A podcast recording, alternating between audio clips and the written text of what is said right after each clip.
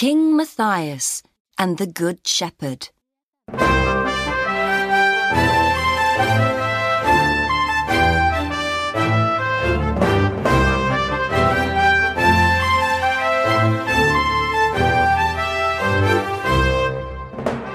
The King of Prussia is visiting his friend Matthias, the King of Hungary. I hear you have a sheep with a fleece of gold, he says. Is this true? Yes, says Matthias. And I have a very good shepherd, too. He never lies. I can make him lie, says the King of Prussia, with a smile. Do that, and half of Hungary is yours, says Matthias. But I know my shepherd well, and no one can make him lie. I can, says the Prussian king. Or half of Prussia is yours, Matthias.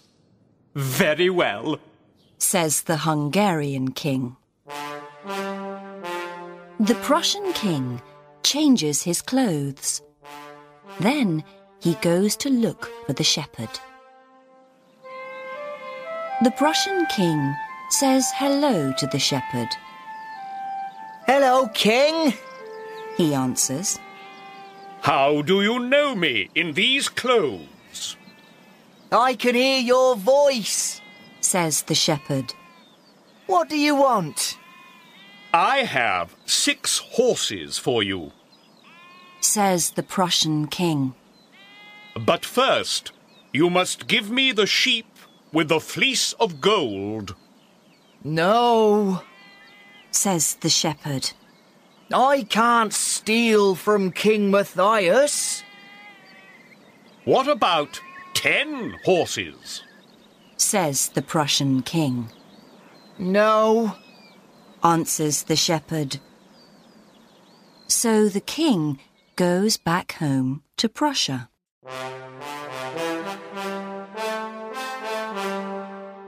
The king of Prussia goes home and tells his daughter about the shepherd. I'd like to talk to him, she says. And she takes a bag of gold and a bottle of wine with her. Look, she says to the shepherd. I can give you a bag of gold for your sheep with the fleece of gold. Never, says the shepherd. I don't need your money. After some wine, he begins to feel very happy. All right, he says. Take the sheep with the fleece of gold. But first, you must give me a kiss and be my wife. Very well. But I want only the sheep's fleece, not the meat. The girl takes the fleece back to her father, and the Prussian king is very happy.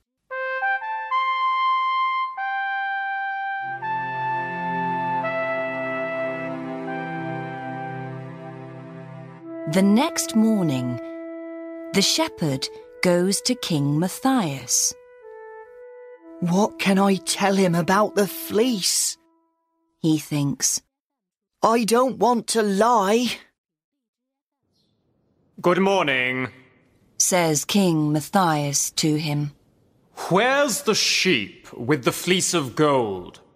I don't have it anymore, says the shepherd. Now I have a black sheep. I see. And where is this black sheep?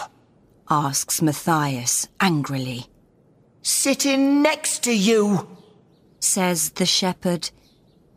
And he looks at the Prussian king's daughter. Shepherd, you speak truly, says Matthias. For that, you can have my half of Prussia. And my daughter. says the Prussian king. I can see you're in love with her. And so, in time, the Good Shepherd becomes the next king of Prussia. The end.